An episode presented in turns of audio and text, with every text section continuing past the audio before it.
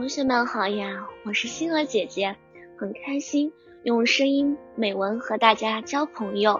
今天星儿姐姐将和大家分享的文章是续写小摄影师。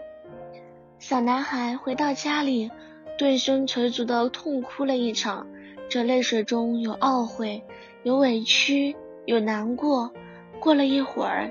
揉着那双通红的核桃似的眼睛，他渐渐冷静下来，想：为了集体的荣誉，为了强暴更充实、更丰富，我要再见高尔基。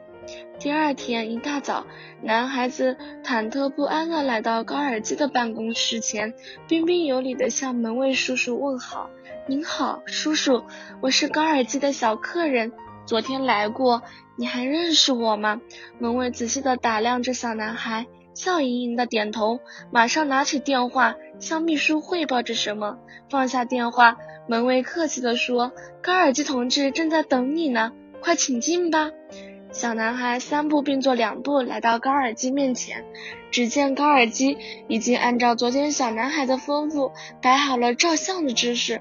只见他随意地坐在鹅黄色的沙发上，自然地翘起大腿，手中拿着一张报纸，时而翻阅，时而沉思，时而用余光示意小男孩可以开拍照了。小男孩眼里含着泪花，郑重地向高尔基行了个对礼，深深地鞠了一躬，才开始快速的拍照。临走时，小男孩为昨天的事向高尔基道歉。高尔基爱抚地摸着他的头说：“你是一名优秀的少先队员，能为你们学校做点事儿是我的荣幸。”坐在回去的电车上，小男孩一边想象着一。在学校的强暴前，大家络绎不绝地瞻仰着高尔基的照片，一边思索着高尔基的一言一行。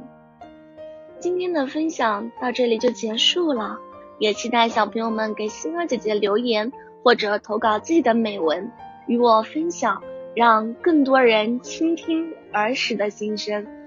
我们下次再见。